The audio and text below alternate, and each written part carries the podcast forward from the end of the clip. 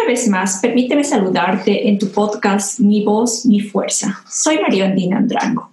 En esta ocasión me acompaña Viola Edward, una reconocida speaker internacional, psicoterapeuta, especializada en el trabajo con la mujer y las relaciones de pareja.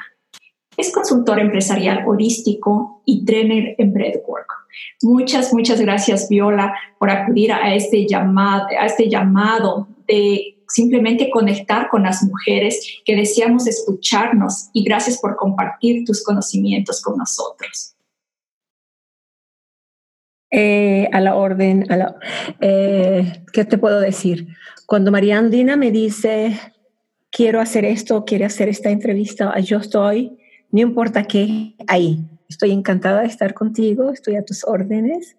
Eh, yo em, tuve una experiencia contigo en un evento online me encantó la eficiencia, la amabilidad y la... Ay, el resultado. Y por eso aquí estoy. Estoy un poco, un poco con gripe hoy. Estaba en camita, pero bueno, aquí estoy con ustedes. Muchas, muchas gracias, Viola. Pues nada, voy a aprovechar el tiempo y voy directo al grano. Viola, ¿qué consideras que las mujeres dejamos de escucharnos para empezar a ocuparnos? Bueno, mira, yo te diría que la capacidad de amar y de cuidar de la mujer es tan infinita que la lleva a preocuparse muchas veces. Entonces yo diría, bueno, mira, yo le diría, no te quiero decir deja de preocuparte porque eso es parte de tu naturaleza, por los hijos, por, por, por, el entorno, por la casa, por los negocios. Hay una, eso de ser mujer y de ser madre implica ese sobre eh, cuidar, sobre cuidar. Y bueno, con el tiempo y con se ha transformado en un, eterno preocuparse. Yo te diría, como me dije yo una vez, porque yo soy una dadora como tú, y una vez yo tuve esa visualización. Visualicé que todas las personas que son importantes para mí son unas flores. Cada una era una flor y yo tenía ese buque de flores en las manos y todas esas personas eran importantes. Y luego yo me nominé en otra flor y esta flor vino corriendo, corriendo, corriendo y se instaló en este buque de flores. Y yo me dije, yo soy tan importante como los demás para Viola. Y eso fue muy genuino en, a través de varias meditaciones y trabajos que he estado haciendo conmigo y me volví tan importante para mí como los demás son para mí.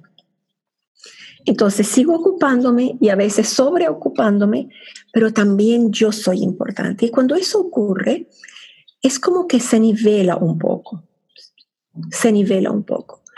Y bueno, poco a poco, a medida que uno tiene más, a, medida que una tiene más experiencia, te das cuenta de ese tan antiguo proverbio chino que es tan sabio. No te preocupes. Si no tienes solución, no te preocupes. Y si tienes solución, tampoco te preocupes. Vamos a ocuparnos.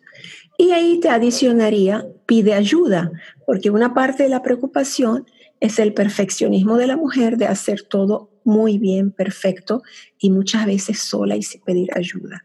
Acuérdate que eso no nos pertenece a nosotras. Nosotras, por naturaleza, pedimos ayudas. Desde los tiempos de la cueva, pedíamos ayuda. Por eso sobrevivimos tantas calamidades. El, no pedir ayuda viene de lo que hemos aprendido de la parte oscura de lo masculino. Y esa es la parte que tenemos que dejar ir porque nosotras vivíamos más, teníamos menos enfermedades, muchas de esas cosas porque podíamos llorar, podíamos pedir ayuda y podíamos compartir.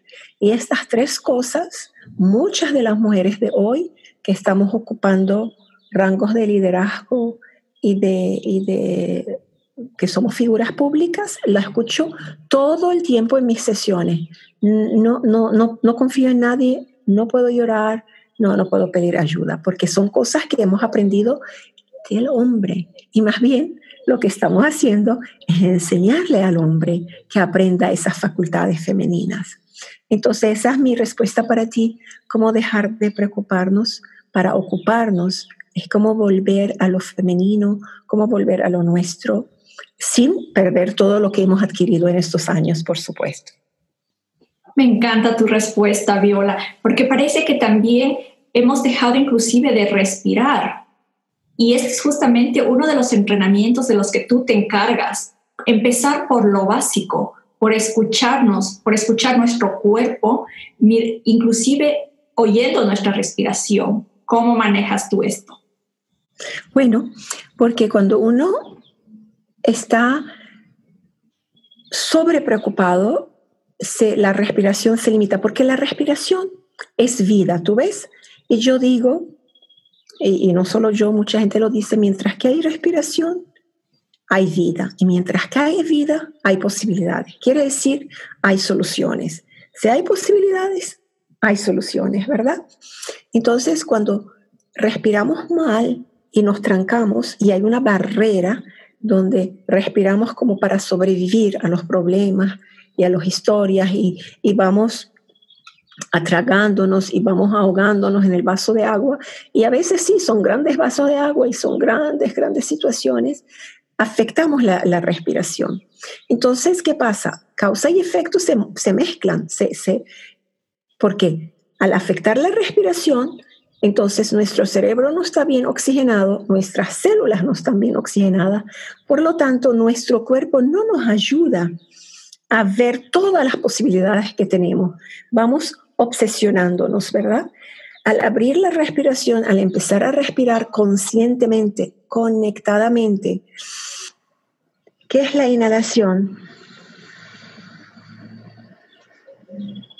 La exhalación, no la empujes, no la empujes, deja que la respiración salga y cuando piensas que ya exhalaste, mira a ver si hay un poco más y exhala. Y por supuesto, hay diferentes metodologías de respiración para diferentes cosas que estamos haciendo, pero lo más importante es observar cómo estoy respirando. Si tú estás brava y empiezas a respirar bien, inmediatamente ves otra opción. Inmediatamente le ves los ojos bonitos a la persona con la que estás discutiendo o el cabello bonito al taxista que te está ofendiendo, o el paisaje mientras que estás peleando con, con el transporte, ves el paisaje, algo se te abre que te da un segundo de más de radio de acción para que puedas reflexionar y no afectarte con el estrés y menos dañar a los demás, porque ya sabes, cuando estamos estresados es ese momento cuando hacemos y decimos cosas que no queríamos. ¿verdad? Es verdad, y es una técnica muy pequeña y muy eficaz. Entonces, liberar la respiración es una obligación de todos nosotros y tenemos diferentes programas, tanto online como en presencia, de que lo puedas aprender. Muy bien, Viola. yo te pregunto ahora, ¿qué implica ser mujer en este siglo y cómo podemos alcanzar el éxito? Perdón. Ay, ay, ay. Dime la pregunta otra vez. ¿Qué implica ser mujer en este siglo y cómo podemos alcanzar el éxito? Uh, esa es una pregunta como de dos años y medio. la podremos resumir en, en pocas palabras. Bueno, ¿qué implica ser mujer en este siglo? Implica muchas posibilidades, implica muchísimas bendiciones en, muchos países. Hay otros países todavía la mujer está bastante limitada para varias cosas. Entonces yo cada día que puedo hablar en un programa así, que puedo expresarme como mujer, recuerdo y le rezo y abrazo en mi corazón a todas las mujeres que no pueden, a todas las mujeres que no pueden vestirse como quieren, a todas las mujeres que no pueden expresar su opinión, a todas las mujeres que no están liberadas en su respiración. Entonces, para muchas de nosotras significa libertad, significa posibilidad, significa acción, expansión, significa ayudar a las demás que no, no pueden y ayudar y apoyar a las demás que pueden para que logremos más. Eh, ya saben, si, si voy sola, quizás llego más rápido, pero si voy con otras o con otros, llego mucho más lejos. Entonces, eh, eso es lo que significa para mí. Significa, por ejemplo, yo que fui una estudiosa perenne, eh, significa, wow, hay tantas posibilidades de estudiar, de aprender, el online, las, cosas pequeñas, las cosas más grandes, los libros, eh, el cine, los videos, el YouTube, el, es, es, es infinito si está puesto al servicio de la humanidad y de la sustentabilidad y del cuidado del planeta. Y por supuesto, cualquier cosa tecnológica nueva puede ser tanto para la destrucción como para la construcción. Yo uso todas esas maravillas como nosotras ahora hablando. Tú estás en Suiza y yo estoy en Chipre a través de ese canal de la tecnología. Eh, entonces yo creo que para la mujer sigue habiendo en muchísimos países, la mujer puede ser la profesora universitaria, la físico nuclear, la piloto, y, sigue teniendo muchísimas responsabilidades en casa. Eh, sigue en algunas culturas el hombre tomándose el tiempo para educarse y reeducarse de cómo compartir el trabajo del hogar. Entonces ella tiene muchísimo trabajo. Eh, yo diría que alcanzar el éxito es otra vez pedir ayuda. Por ejemplo, si estás en una cultura que la igualdad no está, eh, no está puesta todavía, como en los países escandinavos, que tiene eh, también meses libres al tener un hijo nuevo, como ella lo tiene, ¿verdad? Al tener su... Eh, entonces, si estamos en países donde estas leyes no existen, por ejemplo, yo estoy en un país que sí, que todavía es así. Si, si mi esposo se muere, yo puedo tener su retiro y su seguridad social. Pero si yo me muero, él no puede tener la mía. Qué fuerte. Sí, y es una ley antigua y yo no sabía que en muchísimos países sigue siendo así porque el primero que la mujer no trabajaba y lo segundo la mujer trabajaba como para ayudar el dinerito. Entonces todavía hay sistemas que no están liberados. En realidad, si nosotros vivimos de dos entradas, cuando falta una entrada, debería ser para uno como para el otro, ¿verdad? Entonces, lo que les digo, dependiendo de dónde están, la, forma de alcanzar el éxito es pedir ayuda para informarte, para apoyarte, para liberarte, para sanarte, para aprender, para apoyarte en los demás, para ayudar a los demás. Y yo estoy viviendo en mi tercer o cuarto lugar de residencia, en migraciones definitivas, de cuando yo emigré, primera vez cuando tenía cuatro años y medio, casi cinco, la segunda cuando tenía trece, y ahora cuando tenía 43 que me vine para acá, ahora ya tengo 60. Son totales, emigraciones totales, cambio de idioma, de país, de gente alrededor, de familia, de sistemas. Y para mí es lo que me ha funcionado. Eh, yo aquí en Chipre voy a las bodas, voy, voy visito los... Yo estoy integrada en la sociedad y creo que es la forma como tiene que ser servir y pedir ayuda. Me gusta que, lo, que hayas mencionado el pedir ayuda, porque considero que muchas mujeres nos quedamos calladas sin, sin manifestar que, justamente esa necesidad de ayuda. El problema, yo muchas veces digo, radica en la falta de diálogo. Por eso es que, que callamos y no expresamos lo que realmente necesitas. Sí, exacto. Tú has mencionado que te encanta mucho la lectura, que siempre has estado estudiando, has sido de hecho autodidacta en tu juventud. ¿Qué lecciones te ha dejado esta fase de tu vida y cuál ha sido tu principal aprendizaje? Eh, lo, lo que es más importante es que yo he sanado ser víctima a través de eso. Porque un libro te abre un mundo y hoy en día es el, es el Internet, ¿verdad? Eh, yo cuando estuve expuesta a estas partes más penosas de mi vida, siempre los libros, por supuesto el amor de mi madre, de mi hermana, eh, muchas cosas me apoyaron, pero el saber, cuando yo agarraba un libro y empezaba a leer o a estudiar, era todo un mundo, todo un mundo que se me abría. yo estaba segura que yo iba a ser alguien importante para otros en esta vida. Yo estaba segura que yo iba a alcanzar algo. Cuando yo tenía 11 años o 13 años, yo no sabía qué era ese algo, pero yo estaba segura. Y me acuerdo que cuando ya tenía 26, 27 y no ocurría 28, pensé, me habré equivocado en mi sentimiento. Pero yo, yo estaba segura que mi destinación, mi destino no era el dolor y no era la calamidad. Aunque la vida me, me, exponía a esto una y otra vez. Entonces, el, el estudiar, el informarte es muy importante, aunque te tome años poder aplicarlo. Yo tuve que esperar 21 años para poder ser la psicoterapeuta que yo quería ser. Qué hermoso. Me encanta tanto que compartas todos estos conocimientos contigo. Pero, ¿qué, ¿qué, es lo que a ti te motivó a seguir estudiando, preparándote en el sector humano y dedicarte especialmente a trabajar con mujeres? Yo siempre estuve interesada en el, el, el, fenómeno de la mente y del, de la conducta humana. Me acuerdo, yo tengo dos historias muy claras. Una es que yo, fui la, yo soy la hija de una mujer extremadamente hermosa, de estas que paraban el tráfico.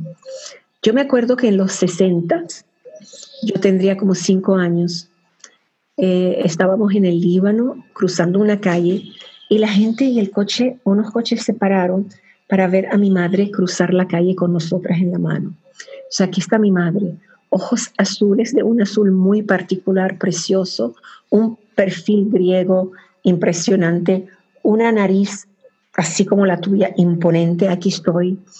Y además que siempre caminaba con estos hombros abiertos, no como yo, con estos hombros abiertos. Y, y yo tuve esa claridad en aquel momento, ¡Ah! yo no tengo esa belleza, nunca me sentí fea o no atractiva, pero tenía la claridad que yo no tenía eso. Y dije, yo tengo que ser muy inteligente. Yo me acuerdo diciendo eso a mí misma. Eso es tengo que estudiar. Y me acuerdo, y mi, madre no es que hizo mucho con su belleza, ella siempre tuvo una conciencia de ser hermosa, pero no, no es que lo utilizó para el cine o para, o para fastidiar a otras mujeres, simplemente es una, es una mujer muy hermosa. Y, y, esa belleza era muy extraña en el Medio Oriente en, aquel, en aquellos años.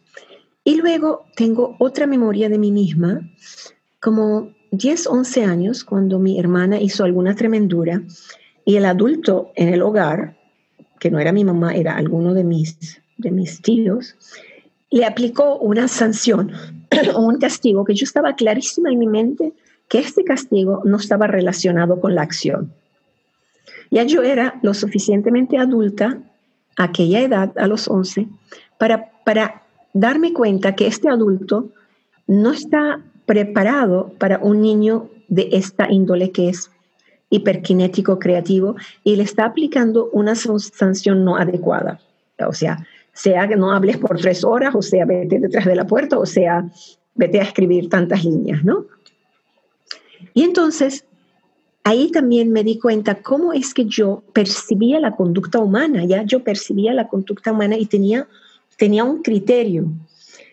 Y eso, desde entonces, yo me acuerdo desde ese hecho, yo fui a la profesora y le dije, ¿me puede prestar un libro de psicología?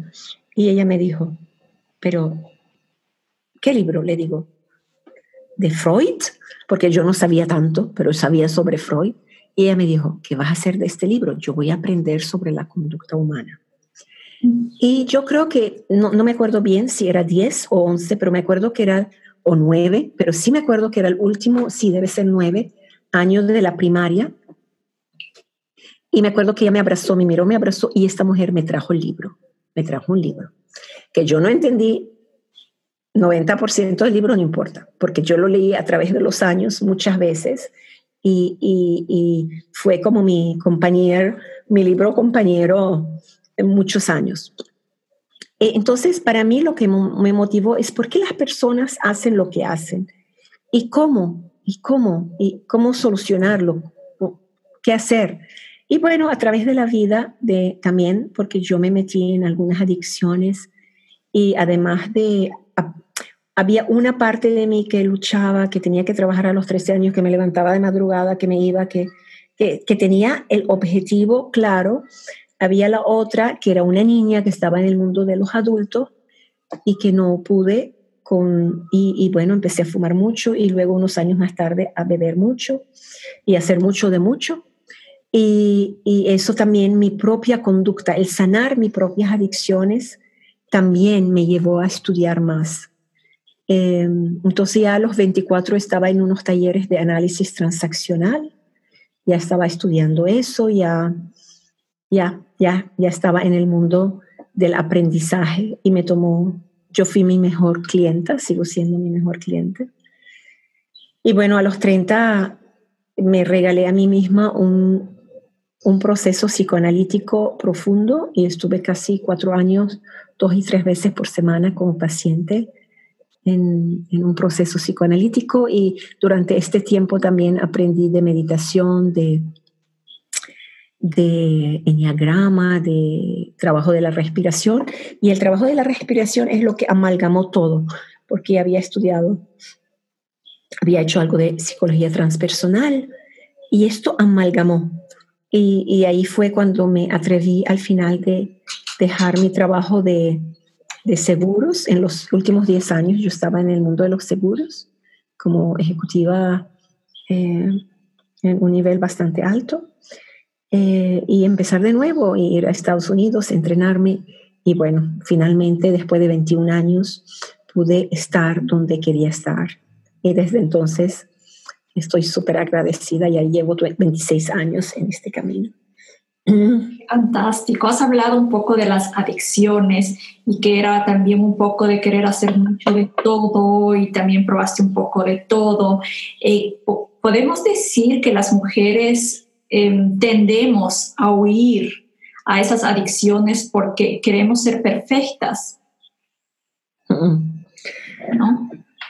Bueno, tema de las adicciones es profundo, delicado. Yo te diría que los adictos todos nos sentimos que somos únicos, que algo la vida nos arrebató, que algo nos pertenecía y alguien más lo tomó y que nadie, nadie nos comprende. Y que no podemos lidiar con las situaciones de esfuerzo y de estrés que la vida nos pone. Por eso que Muchas veces ir a, los alcohólicos anónimos es tan importante, o, esas asociaciones anónimas, porque ahí vas y escuchas a otras 10, 20, 40 o 50 personas que tienen tu historia, no tu historia exacta que mi papá se murió a esta edad, mi mamá, sino el fondo de la historia, lo, lo, lo único que soy, la única que soy, la gente que nadie me comprende, lo, lo maltratado que he sido, lo maltratada que he sido, ¿verdad? Y muchas veces la gente se levanta y se va porque no aguanta ver ese reflejo, pero todos los que nos quedamos eh, aprendemos y, y bueno, es uno de los procesos para romper con las adicciones. Sí, también las adicciones tienen que ver con el miedo al fracaso, con el no poder lograr lo perfecto, es, es un tema, yo me especializo en adicciones, es un tema profundo, delicado. Eh, la mayoría de la gente que trabaja en adicciones han sido adictos. Entonces, atendemos a este adicto con mucho cariño, con mucho amor y sabemos que sí puedes. Eh, me preocupa que el mundo ha subido las adicciones, las estadísticas en adicciones en las mujeres ha subido en los últimos años, un poco bastante. Y me imagino por qué, porque está tan expuesta al estrés y a muchas cosas que antes no estaba. Y porque no, no, no comparte, no llora, no, no confía. Es, es un mundo de mucho, mucho, mucho dolor. Entonces el estrés, las adicciones en alcohol y en otros asuntos ha aumentado y en el es interesante también en el online, en los juegos online, ha aumentado en la mujer. Y eso te dice soledad.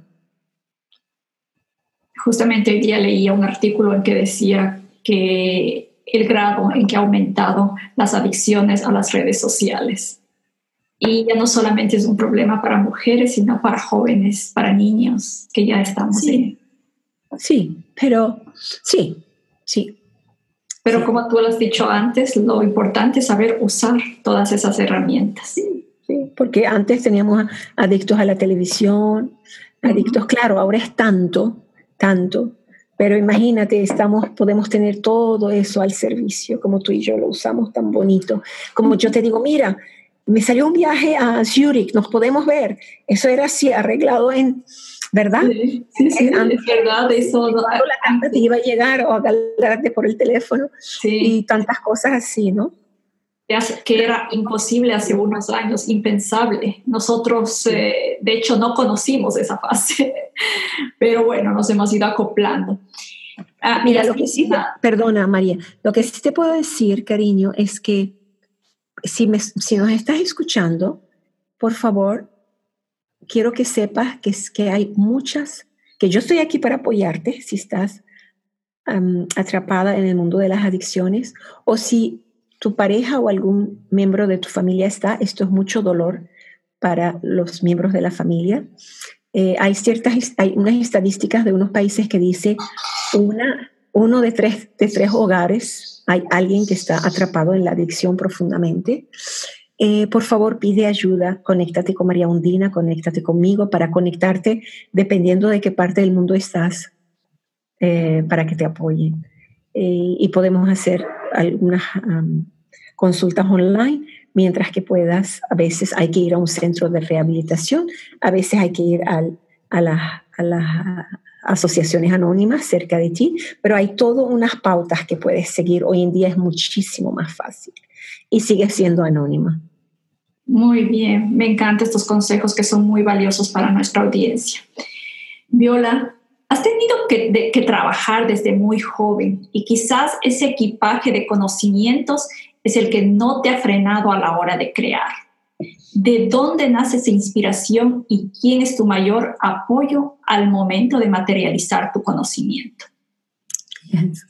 Bueno, mi inspiración nace de querer vivir plenamente yo y de la libertad. Yo creo que yo era una niña que siempre quise libertad y eso, hablando de eso, fue la libertad que me ayudó a lidiar con mis adicciones, porque el día que yo realmente entendí que esos objetos me quitaban libertad, porque como ustedes saben, el adicto, la adicta, que piensan que están haciendo lo que les da la gana, son las personas menos libres en el planeta. Tienen que saber eso. Cuando yo me di cuenta de eso, yo paré en el acto y, y asumí las consecuencias del dolor, de la abstinencia, de todo ese trabajo. Para mí mi motivación es mi libertad y la libertad del prójimo.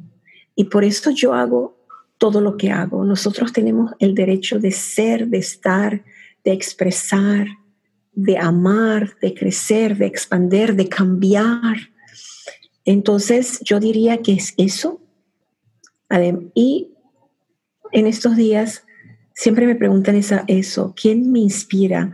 Y, y, yo te quiero decir que las personas que me inspiran son personas como como tú y yo que estamos haciendo este trabajo, aquí estás tú, después de largas horas de trabajo hoy, ¿a qué haces? Corres, estás enchufada ahí conmigo, tienes tantas cosas que hacer, tienes una familia, pero vas a, dar tu granito de arena al prójimo, a, ayudar al ser humano y al planeta a estar mejor. Tú eres mi inspiración todas las personas que hacemos este tipo de trabajo, que damos esta hora extra, yo, yo estoy enferma hoy, con, con tos, me tomé unas cuantas eh, cosas orgánicas para mi garganta para poder estar aquí contigo a hablar, porque te dije hoy, esa es mi inspiración. Claro que hay otras personas maravillosas. Siempre me viene a, a la mente Jane Goodall, que cuidó tanto del mundo de los animales del planeta. Por supuesto, ella me inspira y hay muchas personas que me inspiran, pero tú me inspiras. Ese trabajo que tú haces me inspira. Tú eres la que me da la fuerza para seguir. Y espero ver. Gracias, Viola. Eso es realmente la inspiración de cada mujer. Todas esas mujeres que, estamos, que están ahí afuera y a las que queremos eh, empoderar, volver a ser mujeres nuevamente, femeninas, activas, felices. Así es. Así es, cariño. Querida, tú has aprendido a construir puentes entre culturas e idiomas. Ya sabemos que has emigrado varias veces. ¿Crees ahora que Chipre sea tu último destino? Me encantaría saberlo. No sé. Eh, a veces hablamos con, mi, con Michael, mi, esposo amante. a veces decimos es tan bonito, ¿no? Eh, nuestra casa está entre la montaña y la playa. Eh, es, es, más simple que otros países europeos. Eh, es, cosas son cercanas, hay muchísima seguridad, eh, es más económico que, otro, que el sitio donde tú vives.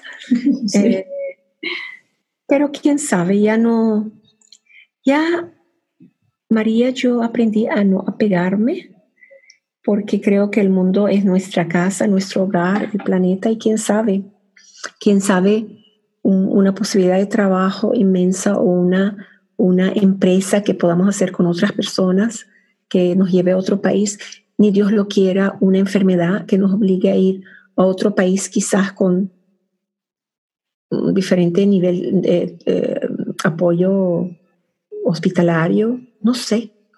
Estamos muy establecidos aquí. Nuestro sueño era siempre estar en Venezuela, pero bueno, esta es otra historia. Y, pero yo aprendí a vivir el presente. Estoy, estoy bien donde estoy.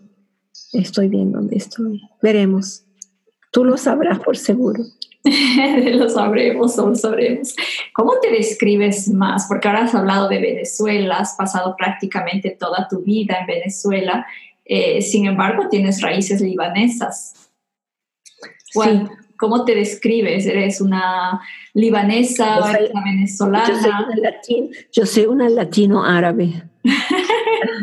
Me dicen aquí, ah, como Shakira, le digo, bueno, quizás no mueva mis caderas también así, pero también. mira, vemos. mira, yo nací en Irak. A los cinco años nos movimos para Líbano. Mi papá fue iraquí, mi mamá era libanesa. Y me fui a Venezuela a la, edad, de 13 años, plena edad de formación. Yo soy la típica descripción de lo que hay una descripción para eso, se llama eh, los niños de la tercera cultura. Son los niños que se han movido de una cultura a la otra en años de formación.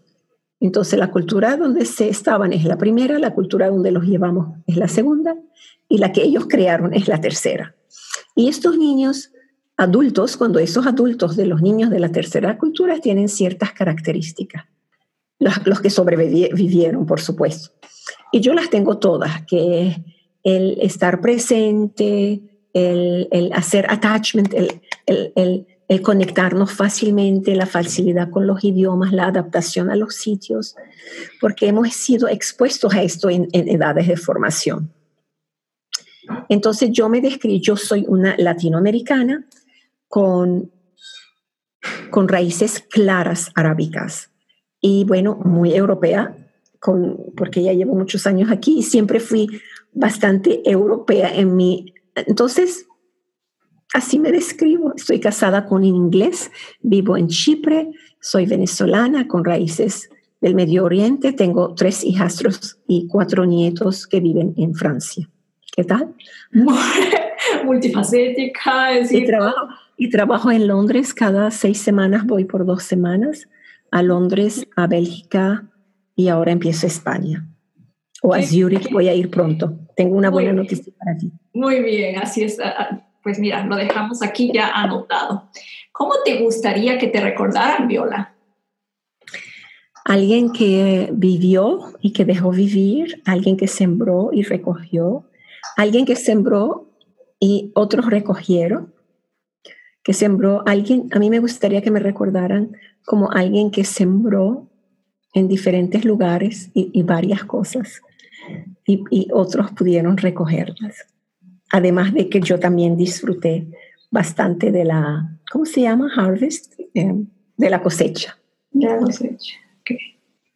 Me encanta con estas palabras tan hermosas que nos has dicho. Yo de mi parte no me queda más que agradecerte porque contigo sentarse aquí es realmente abrir todo un libro de sabiduría. Y me encanta que, nuestra, que nuestro público eh, vea esta apertura que hay, esta apertura entre, entre tú y yo a la hora de compartir conocimientos. Gracias, gracias Viola por este. De nada, cariño. Y quiero decirles que uno de los temas que estoy trabajando ahora en todo el mundo es cómo lograr maestría sobre el estrés. Así sea una sesión de una hora o un programa de un día o un programa de 200 horas a través del trabajo de la respiración, a través de la psicoterapia eh, transcultural y a través de la transformación del pensamiento lo podemos lograr. Nosotros podemos lograr, y esa es la verdadera sanación, cuando logramos la maestría sobre nuestro estrés y luego se lo pasamos, le enseñamos a nuestros hijos, a nuestros empleados, a nuestros compañeros de trabajo y, y de ahí quien sea que esté con nosotros en el mundo. Entonces, acompáñame y escríbele a María Undina si en algo te puedo servir. Muy bien, de todas maneras, en el email que cada persona reciba con esta invitación a escuchar nuestro podcast estarán todos los datos de contacto de Viola. No me queda más que volverte a agradecer por esta charla tan linda, tan sabrosa aquí, en, esta, en este hermoso día de verano. Gracias, Viola. Adiós. Adiós.